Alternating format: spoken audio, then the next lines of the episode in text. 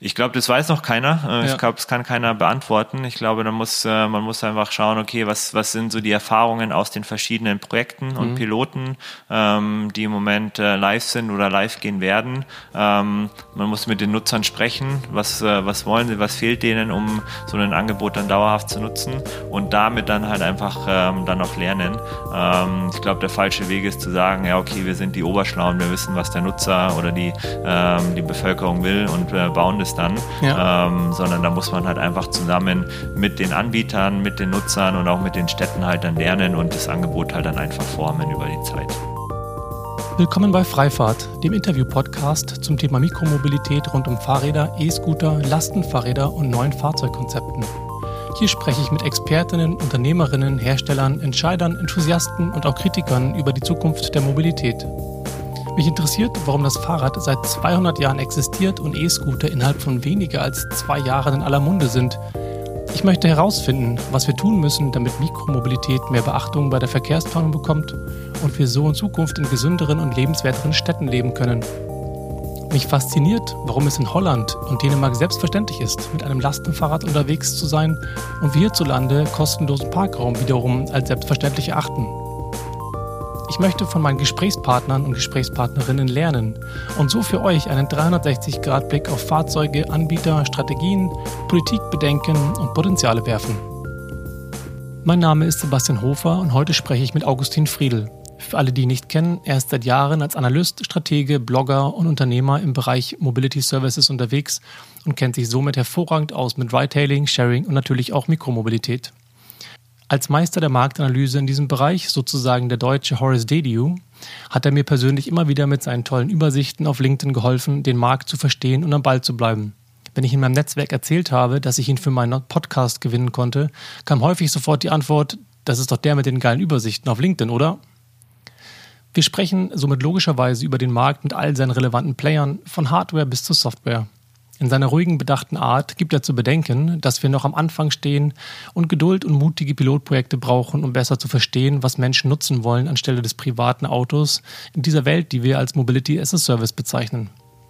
Augustin ist überzeugt, dass der Schlüssel darin liegt, dass einzelne Mobilitätsangebote noch besser vernetzt werden müssen, mittels Software, Zahlungsmethoden und Abos und betont zudem die Chance proaktiver Städte an dieser Stelle. Für mich halt nach dem Gespräch vor allem nach, ob Städte und ÖPNV-Betreiber eigentlich die richtigen Voraussetzungen haben, Innovation entwickeln zu können und was wir für den noch vernachlässigten Speckgürtel um Städte herum tun könnten, um nicht immer nur von urbaner Mobilität zu sprechen. Nun aber hört selbst, was Augustin zu sagen hat und viel Spaß mit der Folge. Augustin Friedel, vielen Dank, dass du hier bist bei meinem Podcast Freifahrt.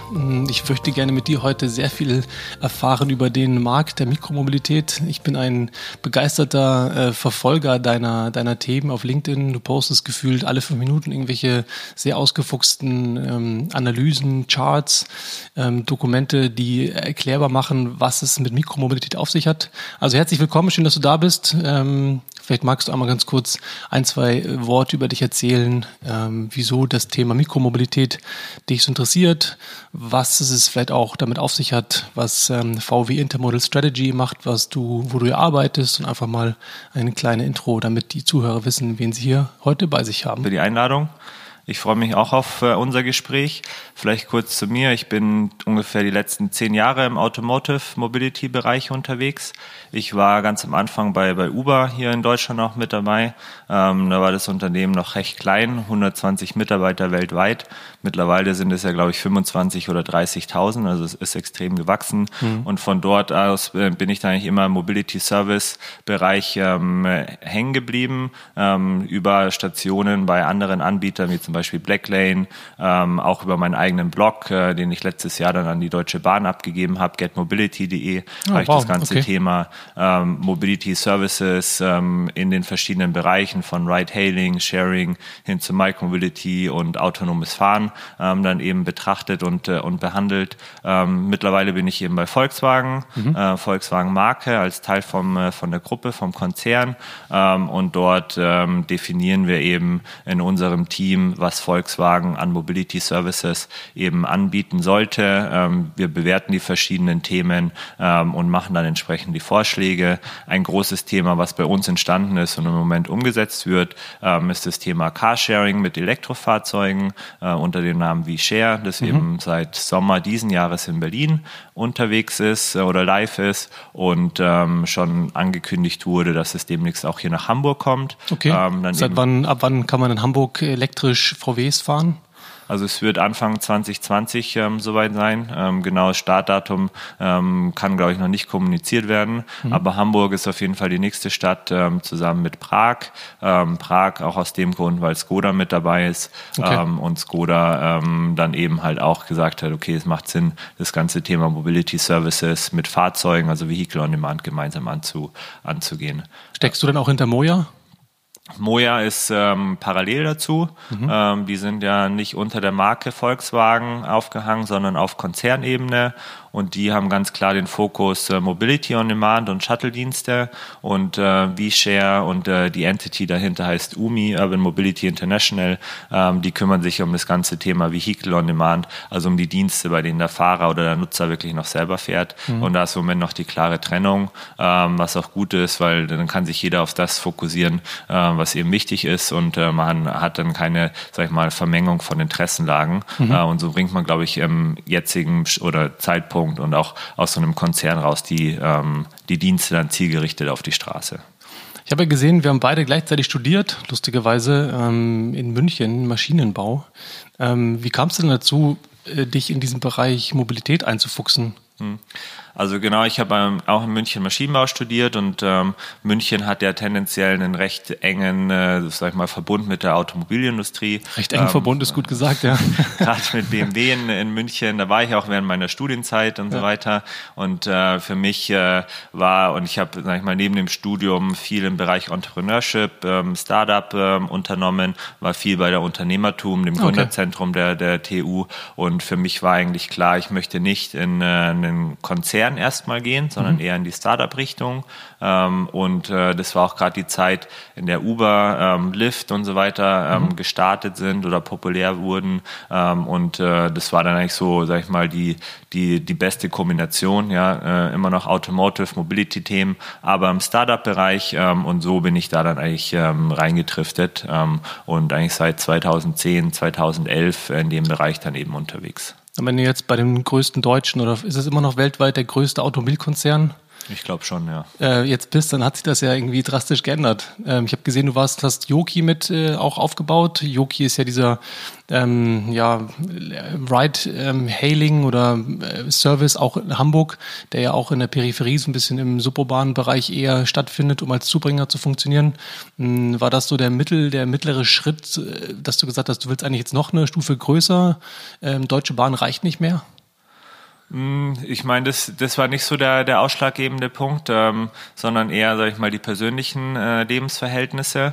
Ähm, also so im Startup-Umfeld ähm, ja, hat man oder habe ich persönlich extrem viel gelernt, extrem viel Spaß gehabt, aber es war auch sehr zeitintensiv und, äh, und anstrengend. Mhm. Ähm, mittlerweile ähm, haben wir auch zwei kleine Kinder ähm, mhm. und äh, die stehen im Moment im Vordergrund. Das ist dann schwer kombinierbar mit so einem Startup-Lifestyle, wo man dann, weiß ich nicht, 10, zwölf Stunden am Tag im Büro ist. Ja. Äh, ich war dann auch, als ich bei, bei Rocket war, drei, vier Tage die Woche irgendwie im Ausland unterwegs. Ähm, das hat dann nicht mehr so gut mit der Familienplanung zusammengepasst. Okay. Ähm, deswegen wollte ich da so vom Arbeitslevel ähm, eher, sage ich mal, in oder in, in, ein Umfeld rein, in dem das besser kontrollierbar ist ähm, für und besser planbar. Ähm, und äh, dann war das halt eben Ioki erst ein interessanter Schritt äh, für die dann das Produkt in Hamburg hier aufzubauen. Ja. Ähm, auch, sag ich mal, ein Konstrukt, ein Projekt zu haben, das nicht nur von einem Privatunternehmen dann ähm, begleitet wird, sondern auch zusammen mit der öffentlichen Hand oder den öffentlichen Aufgabenträgern, mit der VHH hier in, in ja. Hamburg zum Beispiel ähm, und dann hin zu, zu Volkswagen, was auch, äh, sage ich mal, dann ähm, angenehmer für mich war, weil da der Arbeitsort in Berlin ist. Ähm, bei Yoki musste ich dann doch viel nach, ähm, nach Frankfurt und, und Hamburg eben auch pendeln. Okay. Mhm. Ähm, und äh, da, da war dann letztendlich ähm, Volkswagen ähm, dann eben auch angenehmer, um, um halt da einfach kurze Arbeitswege zu haben.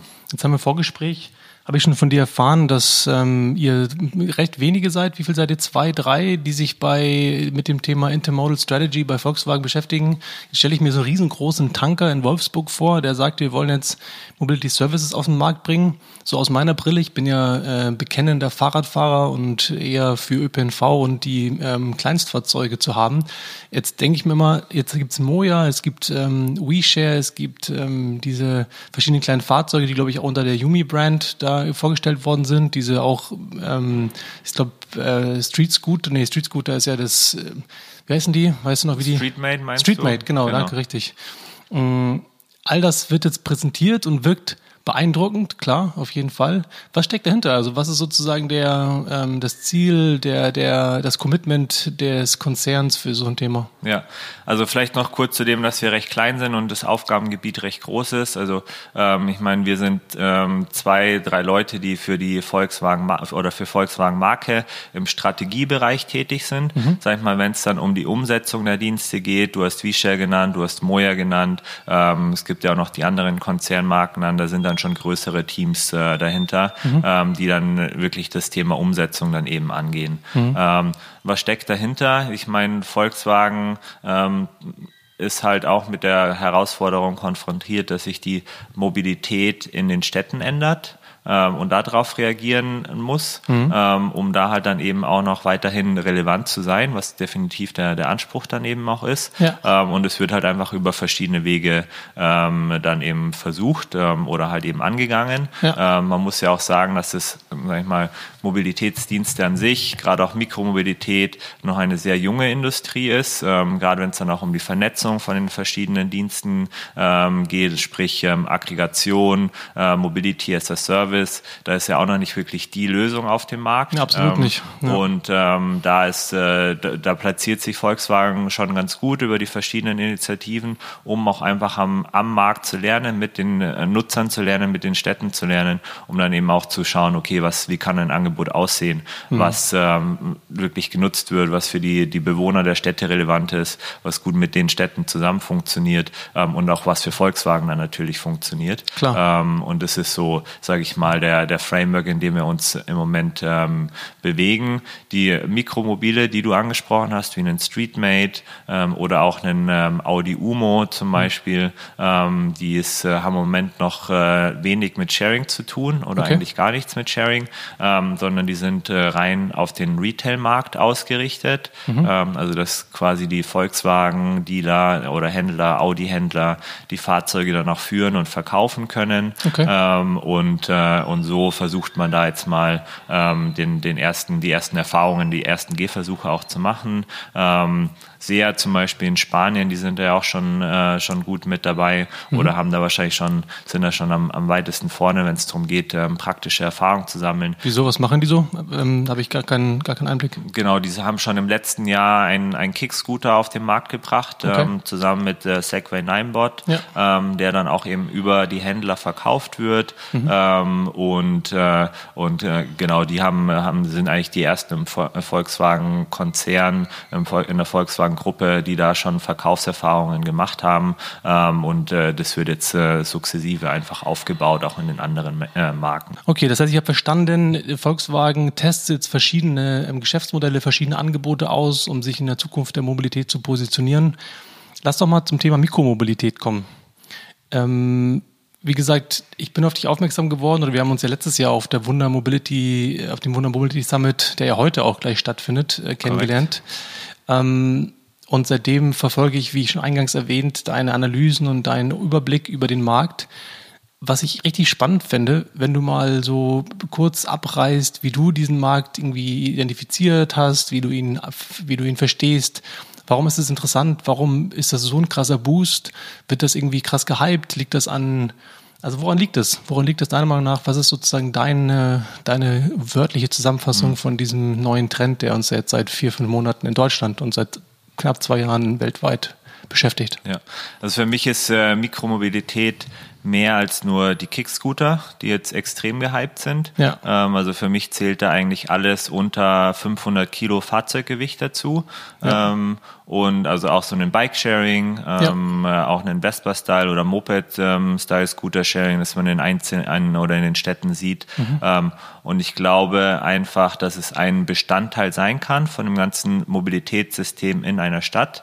Bestimmt nicht die Lösung für alle Probleme, die man eben hat, ähm, sondern da wirklich eine gute Ergänzung ist und auch eine, gerade wenn man auf die Kickscooter schaut, sehr bequeme Ergänzung ist, um, von um schnell von A nach B zu kommen.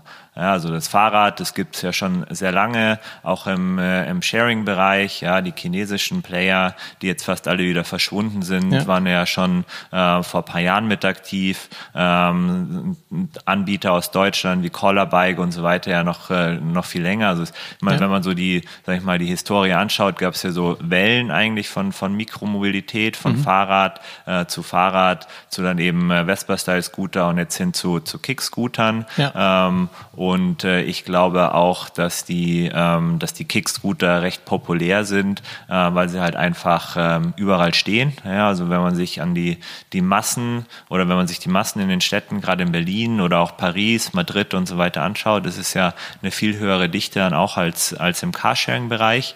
Und ähm, man muss sich nicht anstrengen, um die Dinger halt auch einfach zu fahren. Ja. Und Also bei, dir, und bei dir persönlich nervt es dich nicht, dass du in Berlin äh, über dauernd rumliegende Scooter, mal provokative Frage, fällst? Also ich finde, die sind ähm, klar ab und zu stehen sie stehen sie irgendwie ungünstig auf dem Gehweg, ähm, aber es ist nicht lang nicht so das Chaos, was irgendwie vorher irgendwie angepriesen wurde, dass alles äh, dann damit, äh, sage ich mal, vollgestellt und zugemüllt ist ähm, und so weiter, ähm, sondern das funktioniert erstaunlich gut. Ja, das hat da vorher auch mit den äh, mit den Bike-Sharing-Anbietern funktioniert. Ähm, Echt? Aber das war doch gerade bei dem Bikesharing jetzt Mobike, O-Bike und Co. Die in Berlin gab es die ja, in Hamburg wurden sie ja mehr oder weniger abgewehrt, wenn man das so politisch korrekt sagen kann.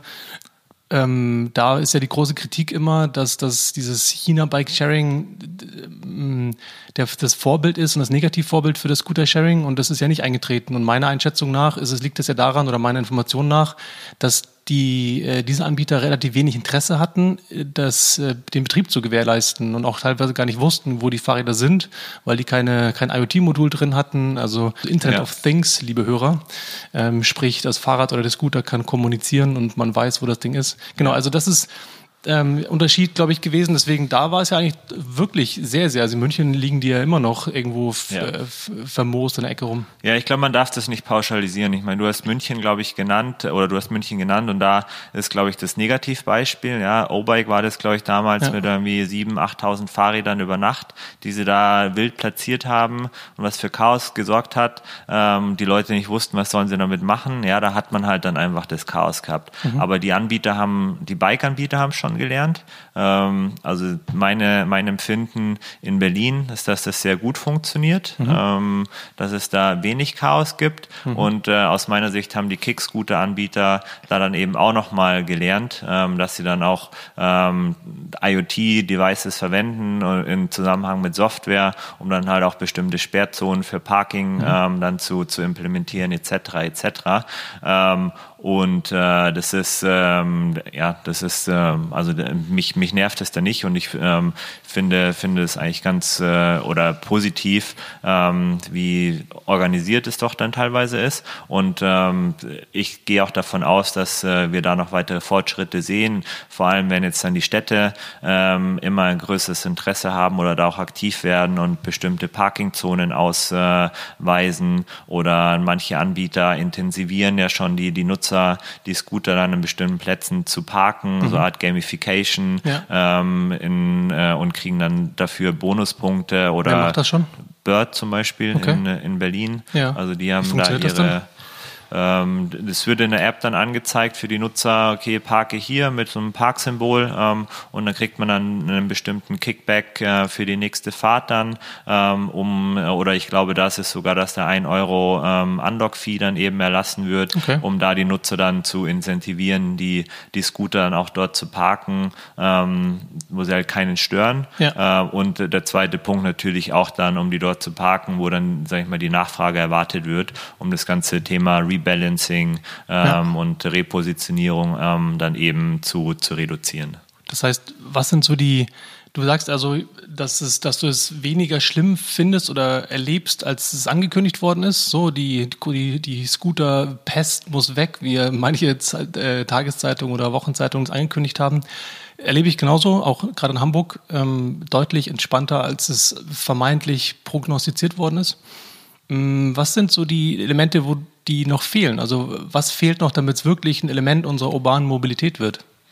Hm, ich glaube, was noch keiner so wirklich geknackt hat, ist die Vernetzung von den unterschiedlichen Modis mhm. und auch End-to-End-Payment. Ähm, es gibt Initiativen, gerade auch in Berlin oder hier Switch in, in Hamburg, was ja demnächst auch live gehen soll.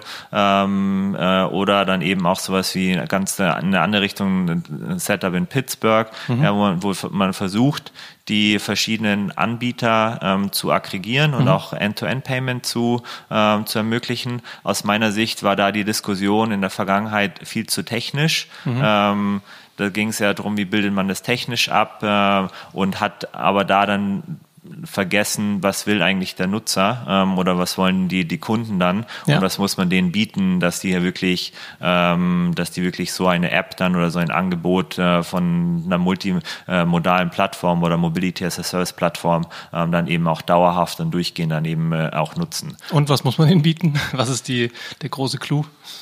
Ich glaube, das weiß noch keiner. Äh, ich ja. glaube, es kann keiner beantworten. Ich glaube, da muss, äh, man muss einfach schauen, okay, was, was sind so die Erfahrungen aus den verschiedenen Projekten und mhm. Piloten, ähm, die im Moment äh, live sind oder live gehen werden. Ähm, man muss mit den Nutzern sprechen. Was, äh, was wollen sie, was fehlt denen, um so ein Angebot dann dauerhaft zu nutzen und damit dann halt einfach ähm, dann noch lernen. Ähm, ich glaube, der falsche Weg ist zu sagen, ja, okay, wir sind die Oberschlauen, wir wissen, was der Nutzer oder die, ähm, die Bevölkerung will und äh, bauen das es dann, ja. ähm, sondern da muss man halt einfach zusammen mit den Anbietern, mit den Nutzern und auch mit den Städten halt dann lernen und das Angebot halt dann einfach formen über die Zeit. Ja, schließlich reden wir von der Verhaltensänderung. Ne? Man gibt, nimmt dem, dem ähm, ja, Fahrzeugnutzer, in der Regel geht es ja um den Autofahrer, der seinen privaten Pkw in der Stadt nutzen möchte, ja, was wegzunehmen, so fühlt es sich zumindest vermeintlich an, ne? und was Neues zu geben, was, glaube ich, wir alle in der Branche verstehen, dass es Mehrwert haben kann ähm, und für die meisten Fahrten, vor allem im urbanen, urbanen Raum, deutlich besser ist.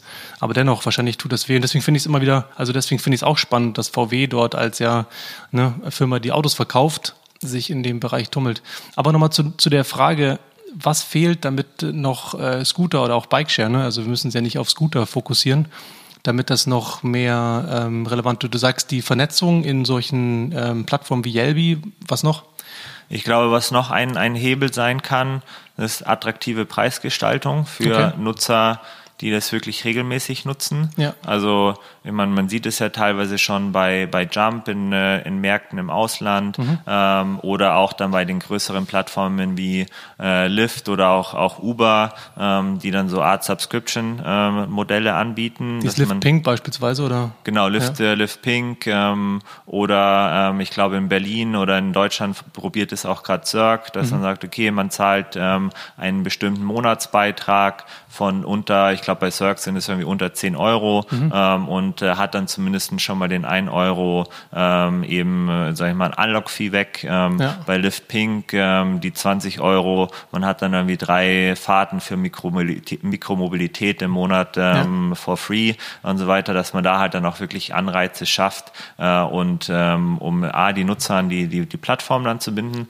aber halt auch dann das, äh, die Nutzung preislich attraktiv zu machen. Ja. Ähm, weil wenn man jetzt so sich mal die, die Mikromobilitätsangebote ansieht, wie ein Kickscooter oder auch einen Jump äh, E-Bike in, in Berlin, ähm, wenn man das regelmäßig nutzt, das geht schon ins Geld. Ja, also ja auf jeden sind, Fall. Ja dann, sind dann locker zwei, drei Euro pro Fahrt. Ja, ähm, wenn es reicht, ne? wenn man mal so zehn Minuten fährt, bist du ruckzuck irgendwie an der Grenze von dem, was du gerade gesagt hast. Ja, genau. Also bei mir ist es zum Beispiel so, ich, äh, wir wohnen mittlerweile im, im Umland von Berlin und ich mhm. fahre mit der S-Bahn rein und das Schnellste ist dann die letzten zehn Minuten mit dem Fahrrad ähm, dann zurückzulegen. Ja. Äh, wenn man das zweimal am Tag mit so einem Jump E-Bike da macht, dann sind es immer zwei, drei Euro pro Fahrt, ja. ähm, was sich da dann schon halt irgendwie dann aufsummiert. Ja. Ähm, ich glaube, da kann man als Anbieterseite schon noch mal einiges äh, tun, um äh, denn äh, solche Modes und die Vernetzung dann auch, äh, auch dauerhaft äh, bei den Nutzern dann zu, ähm, zu verankern. Top-Tipp an ähm, der Stelle, Donkey Republic hat, glaube ich, um die 10 Euro auch so ein Subscription-Modell schon seit längere Zeit, wo man dann, glaube ich, den ganzen Tag oder innerhalb von zwölf Stunden so viel fahren kann, wie man darf, wie man möchte. Ja. Also bin ich, äh, die haben das schon relativ früh erkannt, aber gut, ja. Ja, genau. Donkey, Donkey ist bestimmt ein Beispiel. Ähm, gutes Beispiel, sage ich mal, von der Preisstruktur her.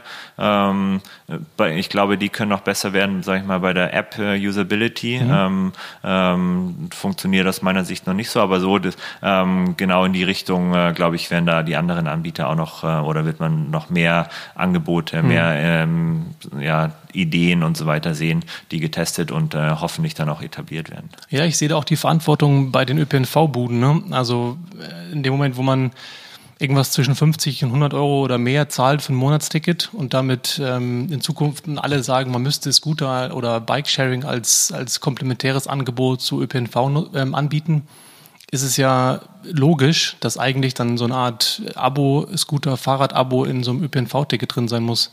Hast, siehst du da irgendwelche Tendenzen, dass sich da, da was passiert? Also es Tendenzen, also es ist, glaube ich, noch zu, zu wenig, was da passiert. Ja. Ähm, ich glaube, auch die Aufgabenträger müssen da aktiver werden und äh, so Projekte mal zu, um zu, so Projekte zu pilotieren und auch zu finanzieren. Mhm. Ich meine, hier Hamburg ist ja schon ein ganz gutes Beispiel mit, mhm. äh, mit Ioki ähm, und äh, der VHH, mhm. was ja auch teilweise von, vom Aufgabenträger dann mitfinanziert wird, um einfach mhm. zu, zu sehen, okay, was hat so ein neues Mobilitätsangebot für Auswirkungen auf äh, das Mobility Setup eben in der Stadt, äh, was sind die Kosten, ähm, kann sowas effizienter dann irgendwie oder das ganze System effizienter machen, kostengünstiger ähm, und so weiter. Und äh, mein, mein Wunsch wäre eigentlich, dass die Aufgabenträger ähm, da einfach äh, proaktiver unterwegs sind, verschiedene, sag ich mal, Modis ähm, mitfinanzieren, ähm, testen. Klar immer in einem Setup, wo man auch wirklich lernen kann und Schlüsse dann daraus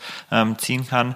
Ähm, und dann eben auch, äh, dass man sich bestimmte Regionen ansieht äh, und da die Unterschiede dann, äh, dann eben rausarbeitet. Also wie kann zum Beispiel so eine Kombination, Verkettung von Mobilitätsangeboten im suburbanen Raum funktionieren? Ja. Ähm, was gibt's für Vorteile, ähm, das wirklich im High Density, also Urban äh, mhm. oder halt in, in der Innenstadt Innenstadt ähm, zu machen ähm, und so weiter. Ich glaube, da fehlen noch, äh, noch die Erfahrungswerte ähm, und äh, um die zu, zu generieren, äh, müssen eigentlich die privaten Anbieter, Aufgabenträger ähm, und eben auch die, die Städte und so weiter eben zu, zusammenarbeiten, äh, um da zu schauen, okay, wie, wie kann das eigentlich äh, in Zukunft aussehen dann? Ja, du hast gerade Yoki angesprochen. Ich habe seit einiger Zeit stelle ich mir die Frage, ob es funktionieren kann, dass man so ein Angebot wie E-Scooter-Sharing kombiniert mit so einem Angebot wie Yoki und somit ein deutlich flexibleres Angebot gerade in, in ländlicheren oder zumindest suburbanen Bereichen zu haben. Also ich stelle es mir so vor, dass für die ähm, Nutzer, die jetzt nicht Scooter fahren können oder wollen, so eine Art On-Demand-Shuttle oder vielleicht ähm, hybrides System haben, welches zu Peakzeiten in Form vom Linienverkehr fährt, dann tagsüber eben nur auf Bedarf, also ähm, per, per App sozusagen gerufen fahren, ähm, bei gutem Wetter, ähm, vor allem für ähm, Nutzer, die Bock haben auf Scooter fahren, dass die oder Fahrrad fahren, ne, also Mikromobilität, dass die dann auf solche Sachen umswitchen. Glaubst du, dass das ein Potenzial ist, wenn man das schlau verlinkt, dass das so einen klassischen Bus, der ja häufig auch in suburbaneren Bereichen nicht ausgelastet fährt, ersetzen kann? Also es ist auf jeden Fall Potenzial da, äh, würde ich sagen. Man müsste es halt mal ähm, testen und auf die Straße bringen, um da mhm. wirklich Realdaten zu, zu sammeln und auch reale Erfahrungen zu sammeln. Ähm, wie würden solche oder wie würden die, wie würde die Bevölkerung, die Adressaten sowas ja. dann auch wirklich nutzen und, äh, und dann eben kombinieren? Ja, gerade bei der Abhängigkeit vom Wetter. Ich glaube, das ist so ein Faktor, wenn man jetzt in Barcelona oder in, in Lissabon das machen würde, kann ich mir vorstellen, dass das eine deutlich höhere Annahme hätte. Jetzt in deutschen Städten ist es vielleicht grenzwertig, aber das ist so eine, da warte ich noch ab, bis das mal ähm, irgendwo pilotiert wird. Ja. Ich, ich, Und ich glaube, was man da auch sagen muss, ähm, Mobility äh, oder die, die Mobilitätstransportlandschaft ist von Stadt zu Stadt unterschiedlich. Mhm, also es wird nicht die ähm, One-Fits-All-Lösung geben, die man mal erfolgreich in Berlin oder Hamburg testet und dann über ganz Deutschland oder Europa ausrollen kann, sondern muss man wirklich in die lokalen Gegebenheiten ähm, schauen. Wie sieht's aus mit Wetter? Wie sieht's aus mit irgendwie den Präferenzen äh, der, der Kunden, die man ansprechen möchte? Wie ja. sieht's aus mit Parking? Ja, irgendwie du hast äh, Spanien angesprochen, Barcelona oder sowas. Carsharing kann man da, in so ein Free-Floating-Setup kann man da wahrscheinlich eher vergessen, weil es einfach kein On-Street-Parking gibt äh, mhm. in der Innenstadt. Äh, muss man dann auf andere Alternativen ausweisen. Manchmal fliegen dann so Shuttle-Dienste ähm, in bestimmten Regionen und dann wird es äh, Jahreszeiten abhängig, vielleicht irgendwie ein äh, Mikromobilitätsangebot sein, was mhm. nachgefragt wird und so weiter. Also ich glaube, das ist, also da ist das Setup unheimlich komplex, ja, von Markt zu Markt unterschiedlich und auch übers Jahr unterschiedlich. Ähm, mhm. Gerade in so Städten wie Hamburg oder ähm, Berlin in Zentraleuropa, in dem man einfach noch die, die Jahreszeiten hat. Ähm, und da muss man halt einfach schauen, was funktioniert, wann und wo am besten. Ja, wo wir bei Mobility as a Service wären ne? und die Komplexität, warum so ein Angebot sowohl technisch als auch, du sprachst ja vorher, eine Integration oder Berücksichtigung von dem Menschen, der das nachher nutzt, zu, zu, äh, zu haben und den nicht zu vergessen, ist auf jeden Fall noch ein Weg, der da, ähm, der da vor uns ist. Letztendlich, also häufig wird davon gesprochen, dass es etwas macht mit Städten, dass die idealerweise lebenswerter sind. Zumindest das ist meine persönliche Vision. Wie würdest du sagen, dass Mikromobilität und vielleicht ähm, Multimodalität einzahlt auf lebenswertere urbane Städte? Urbane Städte, sehr gut. Doppelt gemoppelt. Ja, also es ist ähm, auf jeden Fall, also ich sehe da positive Effekte, ja, auch gerade wenn man ähm, sieht, wie sich die Städte ähm, und die Bevölkerungsdichte in den nächsten Jahren ähm, dann eben entwickelt äh, äh, wird oder mhm. werden. Ja? Also ich meine, es sind ja die Studien von UN, kennst du ja wahrscheinlich auch von der UN, ähm, ja. die sagt ja voraus, okay, das Wachstum an äh, oder Bevölkerungswachstum in, in Städten wird enorm sein. Richtig. Ähm, gleichzeitig werden nicht mehr Flächen für Infrastruktur und Verkehr mhm. ähm, zur Verfügung gestellt, ähm, sondern eher weniger, ja, ja, weil ich meine, die Leute müssen irgendwo untergebracht werden, ähm, die Städte ähm, und äh, sind auch nicht bereit, größere Straßen zu bauen, äh, mehr äh, Parkplätze zur Verfügung zu stellen, etc. etc. Gleichzeitig müssen die Leute einfach mobil sein, wollen mobil sein, ja, das steigt ja auch immer mehr. Die, die sind ja das Mobilitätsverhalten geht ja eher nach oben mhm. und der Mobilität Mobilitätsbedarf. Ähm, und ich meine, man braucht da aus meiner Sicht ähm, dann eben äh, oder Angebote, die die Fläche effizienter nutzen, mhm. e eventuell auch ähm, alternative Flächen, ja, also ähm, wie ein Fahrrad oder einen, einen Scooter dann, der nicht auf der Straße unterwegs sein muss, sondern vielleicht auch mal auf dem Fahrradweg fahren kann oder auf äh, teilweise vielleicht auch auf einem Gehweg und so weiter. Ähm, oder Zweckentfremdung von Straßen hin zu für andere Verkehrsmittel, vielleicht sogar eine Aufteilung abhängig von der Geschwindigkeit, dass man so äh, Fußgänger, Fahrrad und irgendwie in der Innenstadt 50 bis 30 km/h für irgendwelche kleineren Fahrzeuge hat. Ja, genau, also sowas, sowas auf jeden Fall auch. Ähm, gehe ich auch davon aus, dass man da einiges sehen wird, dass die Städte darauf reagieren werden. Dauert natürlich sehr lang, Infrastruktur Klar. zu bauen und dass eben die Gelder dafür zu, äh, zu, bekommen, dann die Baumaßnahmen durchzuführen und so weiter. Also das, äh, das wird auf jeden Fall ähm, Zeit in Anspruch nehmen, mhm. ähm, aber ich äh, gehe davon aus, dass da viel passieren wird. Und sage ich mal, neben ähm, der, der Flächennutzung ähm, muss man, glaube ich, die Verkehrsmittel oder die, die Fahrzeuge, die Gefäße einfach effizienter nutzen, dass man halt einfach mhm ja, mehr Leute in ein Fahrzeug halt dann eben packt, ähm, um, ähm, um halt dann da einfach für Effizienz zu sorgen und das Chaos komplett zu vermeiden. Ähm, klar, ich meine so das Beste, die besten Fahrzeuge dafür, Kategorien sind natürlich ÖPNV mit irgendwie Bus äh, und Bahn, ähm, was halt für einen, für einen OEM ähm, jetzt erstmal uninteressant ist, ähm, äh, da eine, sag ich mal, eine Buslinie und so weiter zu, zu betreiben. Ja. Ähm, aber ich meine, das sind so die, die, die Punkte, glaube ich, die man, äh, die man halt einfach angehen muss und wo halt einfach Mobility as a Service, also Vernetzung und äh, auch Pooling ähm, und dann eben halt auch verschiedene Formfaktoren, kleinere Formfaktoren von Fahrzeugen mhm. einen positiven Effekt haben können. Ich frage mich da jedoch immer, wer da der Treiber ist. Also wessen Interesse wird da eigentlich ge erfüllt. Ne? Das eine ist das wirtschaftliche Interesse von jemandem wie Uber, ähm, die jetzt anfangen, BVG-Tickets zu verschenken, oder ein Interesse von VW mit Moja, jetzt sozusagen so ein hybrides Art ÖPNV-System anzubieten mit 500 maximal Bussen in, in Hamburg, was super geil ist, dass sowas gemacht wird. Auf der anderen Seite natürlich schon in Frage stellt, warum ist es etwas, warum macht das nicht die Stadt oder der ÖPNV selber? Jetzt kann man zusammenarbeiten, muss ja nicht immer alles selber machen, aber das ist schon so eine, finde ich, eine, eine Frage, die im Raum steht. Dann haben die Städte natürlich Interesse aus ähm, Umweltschutz, aus Flächennutzung. Also ich glaube, das ist so die Frage, die in Skandinavien nochmal ganz anders diskutiert wird, gerade in Helsinki oder in Stockholm, als in Deutschland, wer eigentlich der Treiber ist, mit welchen Motivatoren so Themen wie Mobility as a Service ähm, zu pushen. Hm. Ich glaube, das kann man auch nicht so pauschal beantworten. Das muss man auch nee, von Markt stimmt. zu Markt dann eben betrachten. Ja, wer ist der Treiber? Wer traut sich das zu? Ja, also ich meine, sieht man ja, wenn man die verschiedenen Städte schaut, unterschiedliche Ansätze.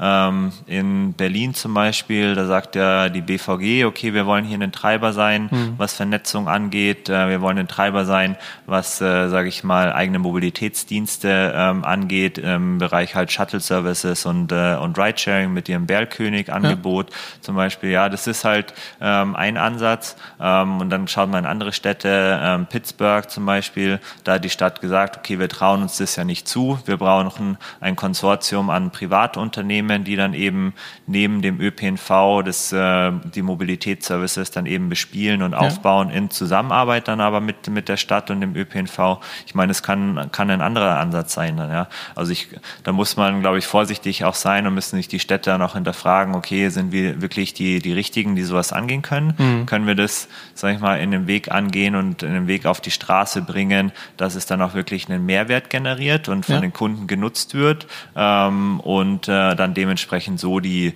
ähm, die Entscheidungen treffen. Was nicht leicht ist, ja. Also ich meine, wenn man als äh, Public Transport Unternehmen äh, in einer Stadt bisher den Verkehr definiert hat ähm, und jetzt die, sag ich mal, äh, die neuen Entwicklungen sieht, ja, ist natürlich die erste Reaktion, ja, okay, das können wir besser, ähm, das können wir selber. Ähm, ich frage mich da, ob das wirklich der Fall ist ähm, oder ob man da halt dann einfach wirklich, die sich auch, äh, sage ich mal, das, äh, die Frage stellen müssen, macht es nicht mehr Sinn, irgendwie dann einfach mit der Industrie, mit den privaten Anbietern zusammenzuarbeiten ähm, und ja. da halt dann einfach gemeinsam einen, äh, einen, einen Rahmen, einen Framework einfach zu schaffen, wo sowas dann funktioniert. Ja, würde ich dir recht geben, ähm, weil der große Vorteil von der Privatindustrie und von sei es Startups oder Initiativen auch von etablierten äh, Branchen und Anbietern ist, dass die ein anderes Interesse haben und andere Notwendigkeit, dort Angebote zu schaffen, ähm, rein aus, aus wirtschaftlicher Sicht, wohingegen der ÖPNV das ja in der Form nicht hat. Das Schöne am ÖPNV ist ja, dass die, der, der, die Daseinsversorgung ein Wert ist, der in Zeiten von vielleicht eine Auseinanderentwicklung der Gesellschaft einen hohen Wert mit sich bringt und somit überhaupt nicht vernachlässigbar ist.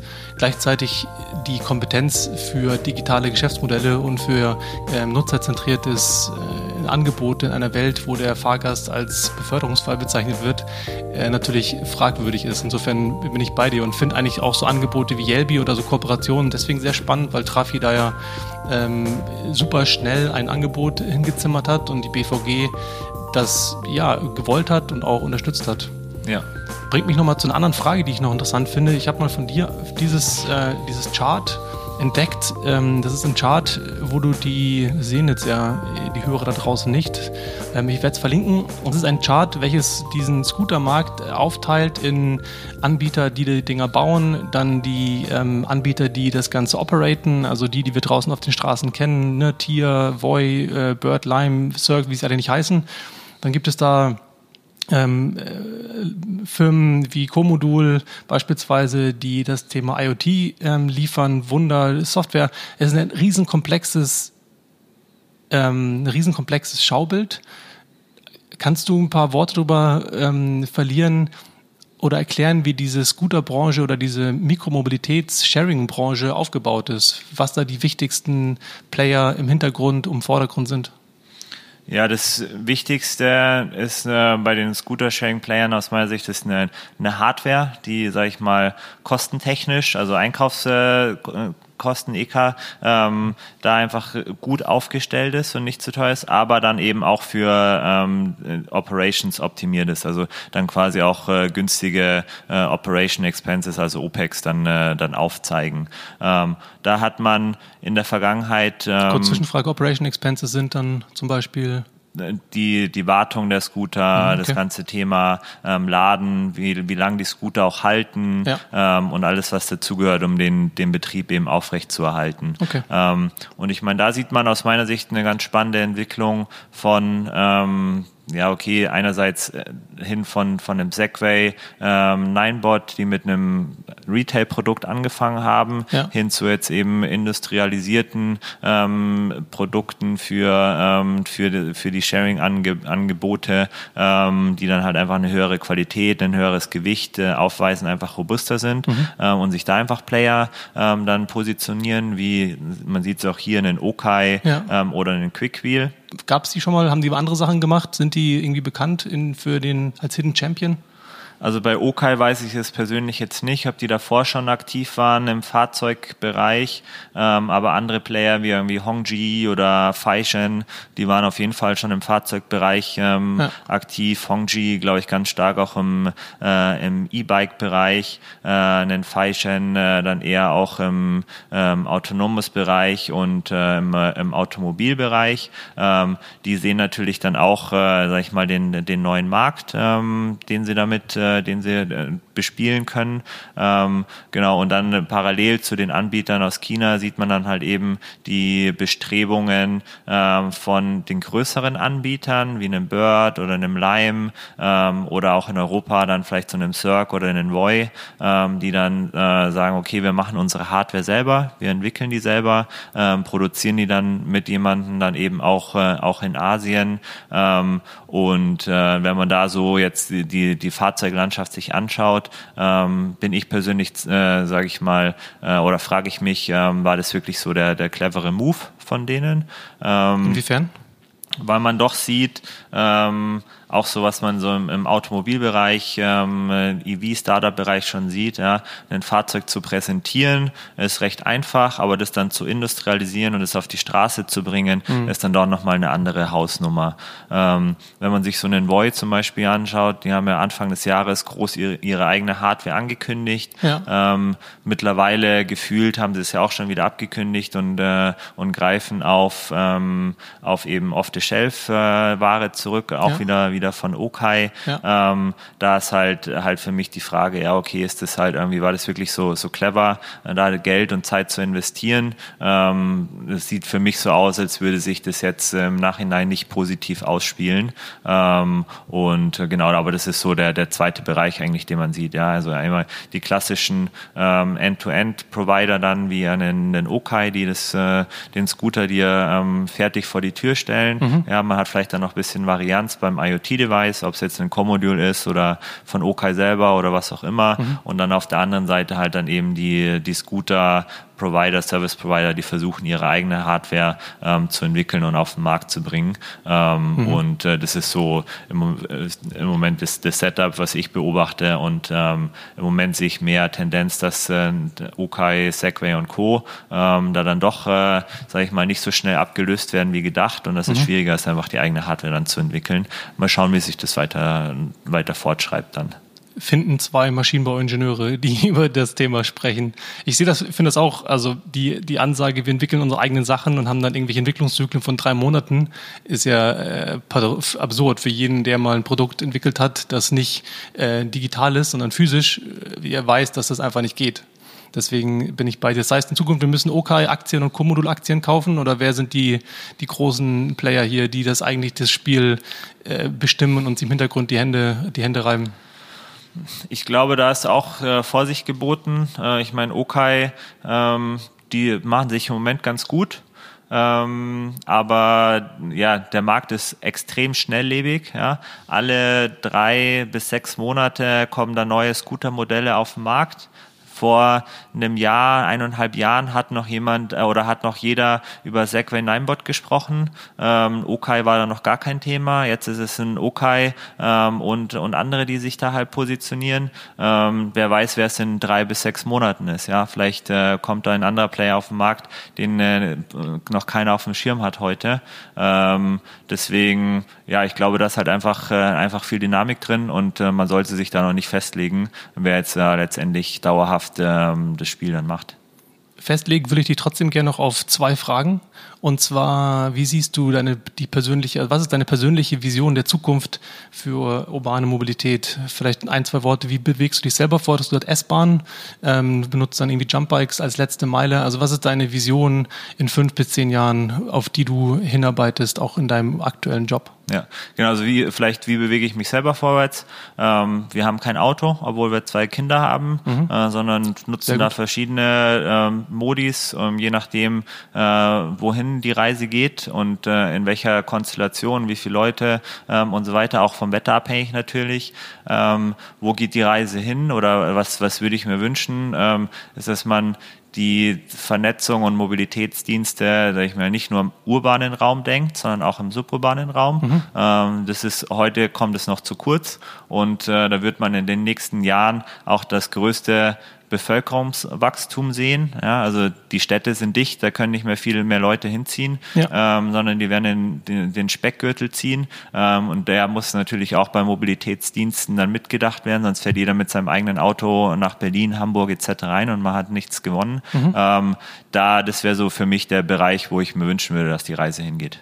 Perfekt. Und die letzte Frage wäre, wen soll ich in Zukunft hier in meinem Podcast interviewen? Wen würdest du gerne hören? Ähm, was glaubst du, was interessant wäre in dem Kontext zu hören? Ähm, ich meine, in dem Podcast bisher hast du ja einmal Software as a Service Anbieter ähm, gehabt, ähm, dann eben ganz viel auch im Micromobility-Bereich durch die Micromobility-Konferenz mhm. in, Berlin. Was Sehr ich gut. mal, Danke für die Zusammenfassung. Was, was ich mal wirklich spannend und jetzt heute mit mir halt eben die OEM-Perspektive. Ja. Ähm, was da aus meiner Sicht spannend wäre, wäre auf jeden Fall ähm, mal proaktive Player aus dem Städtebereich äh, zu, zu sprechen, zu interviewen. Also wirklich ähm, Städtevertreter. Genau, Städtevertreter okay. ähm, und ähm, Aufgabenträger, ähm, ja. die dann eben den öffentlichen Nahverkehr dann auch finanzieren, da die Entscheidungen dann einfach treffen. Ja, ich habe schon Herrn ähm, Falk gefragt, ob er mit mir spricht. Ich bin dran. Okay, na super. Dann, äh, ähm, dann hoffe ich mal, dass das klappt. Aber das, das finde ich mal extrem spannend, um auch rauszufinden, wie treffen die eigentlich die Entscheidungen basierend auf den ganzen Daten, die sie ja jetzt haben wollen ja. und, äh, und so weiter. Also das würde mich persönlich mal interessieren. Perfekt, danke für den, ähm, für den Input. Vielen Dank für das Gespräch. Augustin hat mir sehr viel Spaß gemacht. Und jetzt lassen wir zusammenpacken und ab auf den Wunder Mobility Summit gehen. Ja, machen wir so. Vielen Dank auch. Ein dickes Dankeschön an euch fürs Zuhören. Ich hoffe, ihr seid auf ein paar neue Gedanken gekommen, vielleicht sind bohrende Fragen aufgetaucht oder ihr seht das Thema Mikromobilität bereits mit ein wenig anderen Augen. Auf jeden Fall freue ich mich sehr, wenn ihr meinen Podcast auf iTunes, Spotify und Co. abonniert und gerade zu Beginn fleißig weiterempfehlt. Schickt mir gerne eure Fragen, Themen und Gästewünsche per E-Mail unter hello at freifahrt-podcast.de oder in den Kommentaren bei iTunes. Dann gebe ich mir Mühe, diese in den nächsten Folgen zu berücksichtigen. In diesem Sinne, lasst die Haare wehen und gute Fahrt.